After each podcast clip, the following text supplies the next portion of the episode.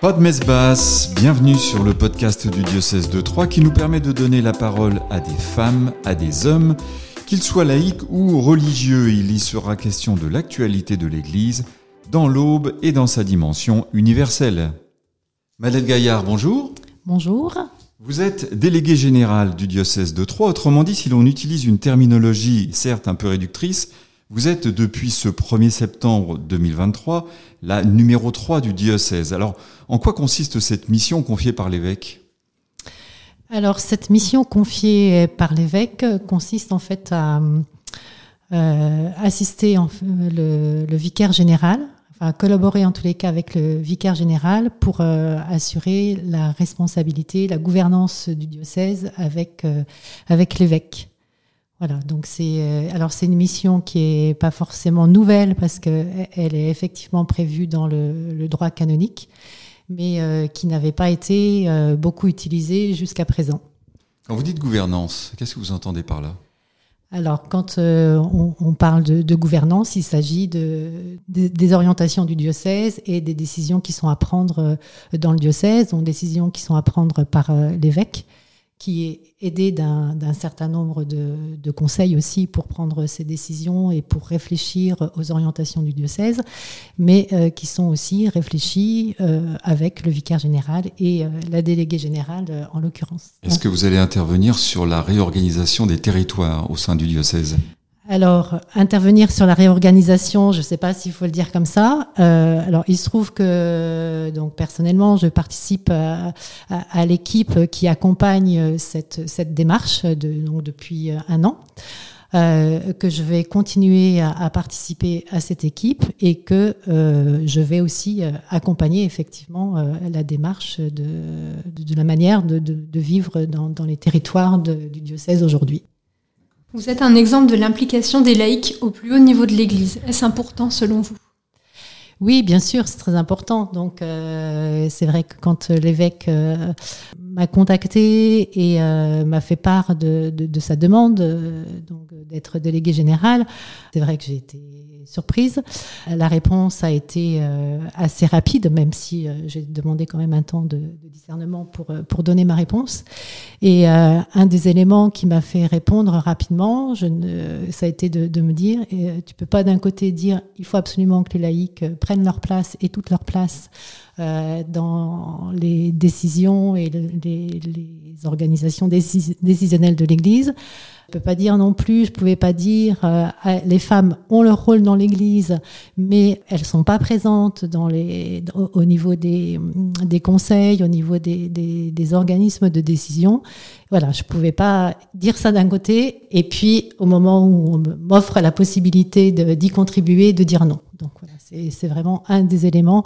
Il y en a eu d'autres, mais un des éléments qui m'a fait dire un, un, oui assez, assez rapide à cette, à cette mission, à cette fonction. Donc vous ne pouviez pas refuser, c'est ça? Alors si, je pouvais refuser. Je pouvais refuser. Le oui, c'est assez vite euh, imposé. D'accord. Alors, laïcs et femmes en responsabilité au sein de l'Église et au plus haut niveau, est-ce que vous avez le sentiment que vous allez pouvoir apporter une forme de sensibilité différente, une approche différente dans l'examen des dossiers? Alors, je ne sais pas si c'est une sensibilité différente, mais c'est sûr que je pense qu'il euh, y a une altérité homme-femme et que en, en, tant que femme, euh, et je crois pouvoir dire, puisque l'évêque euh, l'a déjà dit lui-même, que j'ai déjà entendu aussi des, on va dire des collaborateurs ou des collègues prêtres disant que euh, ne serait-ce que la présence des femmes dans les conseils, au niveau du conseil épiscopal, apporte, euh, j'ai déjà entendu un prêtre dire une fraîcheur et apporte, voilà, quelque chose de, de, de nouveau et de différent euh, dans, dans, les échanges, dans, dans les partages, dans, et du coup dans les décisions qui, qui vont être prises. Donc, euh... On sait que la place des femmes, c'est un des sujets majeurs aujourd'hui au sein de l'Église, au niveau universel. Est-ce que jusqu'à présent, en tout cas, vous êtes bien accueillis alors, j'ai l'impression que oui. Alors après, euh, vous l'avez rappelé, euh, euh, je suis déléguée générale au 1er septembre. 1er septembre, c'est aujourd'hui. Et du coup, voilà, j'ai pas, j'ai pas d'expérience dans, l'exercice de ma fonction, si ce n'est que voilà, j'ai vu comment comment l'annonce de, cette nomination avait été accueillie. Alors c'est vrai que je, je, dis un petit peu en rigolant, mais c'est un peu une caricature, mais c'est quand même un peu ça. Alors les femmes accueillent vraiment très bien cette nouvelle et avec beaucoup de joie, vraiment beaucoup de joie, et me remercient d'avoir dit oui. Voilà. Et les hommes, qui sont beaucoup de prêtres, voilà, partagent aussi pour la plupart leur joie et me disent bon courage. Alors voilà, je ne sais pas si à, noter ou c'est significatif, mais, mais voilà, j'ai remarqué ça quand même. Pourtant, ce n'est pas du tout votre premier engagement pour le diocèse de Troyes. Quel a été votre parcours? Alors non, c'est pas mon premier engagement. Et voilà, si, euh, si l'évêque m'a m'a demandé euh, de, de, remplir cette fonction. Voilà, c'est pas, je pense que c'est pas par hasard, même si je connais pas ses, intuitions les, les, les, plus profondes. Mais euh, du coup, alors, je sais pas s'il faut remonter. Moi, je suis euh, donc je suis bien sûr euh, chrétienne baptisée et j'ai toujours été engagée dans, dans l'Église. Vous êtes auboise, troyenne? Alors, je suis pas auboise d'origine, voilà. déjà, donc, je suis arrivée dans l'Aube, j'avais 23 ans, voilà, par mon mariage. Ça me permet de, rappeler aussi que je suis, je suis mariée. Donc, ça, c'est aussi peut-être mon, premier engagement. Et en fait, j'habite dans le nord du département, donc à côté d'Arcy, un petit village qui s'appelle Le Chêne. Donc voilà, je viens des grandes plaines céréalières du, nord du département. J'ai toujours euh, eu des engagements d'église, euh, voilà, même quand je suis arrivée dans l'Aube, euh, quand je me suis mariée. Et puis mais en, assumant ses, engagements tout en ayant bon déjà en, construisant notre famille et puis en ayant une activité professionnelle. Et puis donc j'ai été enseignante pendant 25 ans voire un peu plus au lycée des Cordeliers d'Arcy-sur-Aube. Et puis à un moment donné donc j'ai souhaité arrêter l'enseignement et sans trop savoir ce que j'allais faire. Et à ce moment-là, donc, puisque j'étais déjà engagée dans l'Église, on m'a demandé d'autres d'autres engagements. Euh, en particulier à ce moment-là, donc c'était il y a un peu plus de dix ans, on m'a proposé de faire une formation à l'Institut catholique de Paris donc une formation euh, à distance et en présentiel sur euh, sur quatre ans. Et donc que j'ai suivi et euh, voilà qui n'est pas non plus très loin de des préoccupations de du diocèse aujourd'hui puisque en fait mon, mon sujet de mémoire était sur la crise que traversent les communautés, en particulier les communautés paroissiales, et de travailler sur sur euh, les actes des apôtres pour voir comment euh, les actes des apôtres pouvaient être euh, aujourd'hui quelque chose de, de, porteur et de, nourrissant pour la transformation missionnaire des, de, nos communautés, et en particulier de nos communautés paroissiales. Voilà. Et puis, du coup, en même temps que, que, je suivais cette formation, la personne qui était à l'époque au service de la formation, donc au centre de formation, prenait sa retraite. Et du coup, euh, j'ai intégré d'abord le service de formation comme bénévole, et puis quand elle est partie en retraite, j'ai succédé à, Monique Mongin comme euh, responsable animatrice du service de formation du, centre diocésain de formation. Justement, à ce sujet, euh, centre de formation Bernard de Clairvaux, c'est un service important hein, pour les, paroissiens. quel regard portez-vous sur les, connaissances des fidèles en matière religieuse? C'est-à-dire sur les fidèles en général et peut-être plus précisément sur les nouvelles générations, dont on dit que parfois il leur manque un certain nombre de fondamentaux.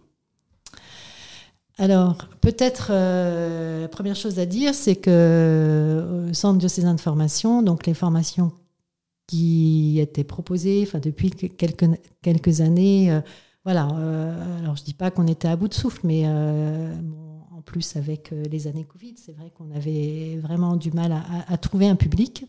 Et c'est vrai qu'on euh, n'avait pas forcément, euh, et, même l'inverse, on n'avait pas un public jeune dans, dans, les propositions de formation, et même un public plutôt âgé avec une difficulté à, à, se renouveler. Donc j'espère qu'une nouvelle équipe se met en place là maintenant. Donc j'espère qu'ils arriveront à à, remobiliser et à mobiliser d'une autre façon pour que voilà il y, ait davantage de jeunes. Euh, donc je pense que euh, les jeunes, alors les, jeunes chrétiens euh, se forment, se forment sûrement d'une autre façon parce que forcément ils ont beaucoup accès à, tout ce qui est proposé sur Internet et toutes les propositions, les MOOC, les propositions à distance. Et, je pense que les jeunes se forment, mais plus du tout de, la même manière. Donc c'est la question, c'est comment, comment rejoindre toutes ces personnes. Alors je dis les jeunes, mais il n'y a pas que, qui, qui, se forment d'une autre manière et comment s'appuyer aussi sur ce qui est proposé euh, aujourd'hui pour, euh, bah, pour continuer à avancer ensemble. Vous parlez des jeunes et donc un petit peu de l'avenir. D'une manière générale, quelle église avec un E majuscule envisagez-vous pour l'avenir? Alors ça, c'est une réponse, c'est impossible de répondre. C'est impossible de répondre parce que justement, on sent bien, il y a plein de choses qui, montrent que on, est dans une période, une période charnière. Enfin, on le dit pour tout euh, au niveau, de, je pense, de la société et c'est vrai aussi au niveau de l'Église et que c'est peut-être aussi la difficulté du, du moment. De, de et, en même temps, c'est aussi ça qui est enthousiasmant, c'est qu'on sent bien qu'on est dans une période charnière où il y a beaucoup de beaucoup de choses qui, changent, mais on, ne sait pas du tout, en tous les cas, moi je ne sais pas du tout vers quel euh, visage d'église euh, on va. Voilà. Alors peut-être que néanmoins j'ai une certitude que cette église vers laquelle on va, ça sera forcément une église euh, hospitalière. Je, le crois très fort. Enfin, en tous les cas, si et puis je suis bien sûr convaincue que, que, l'Église a, a un bel avenir devant elle, mais je suis convaincue aussi oui, que si, qu'il faut qu'elle devienne hospitalière, voilà, et qu'elle le sera. Faut-il qu'elle se transforme en profondeur ou pas, selon vous? Alors j'ai envie de dire que oui, mais voilà, je ne sais pas, je sais pas de quelle manière, mais, mais, mais, oui, certainement. Enfin, il y, a, plein de choses qui montrent que qu'elle va probablement se transformer de manière, de manière profonde. Madeleine Gaillard, merci beaucoup pour ce témoignage. Merci. Merci.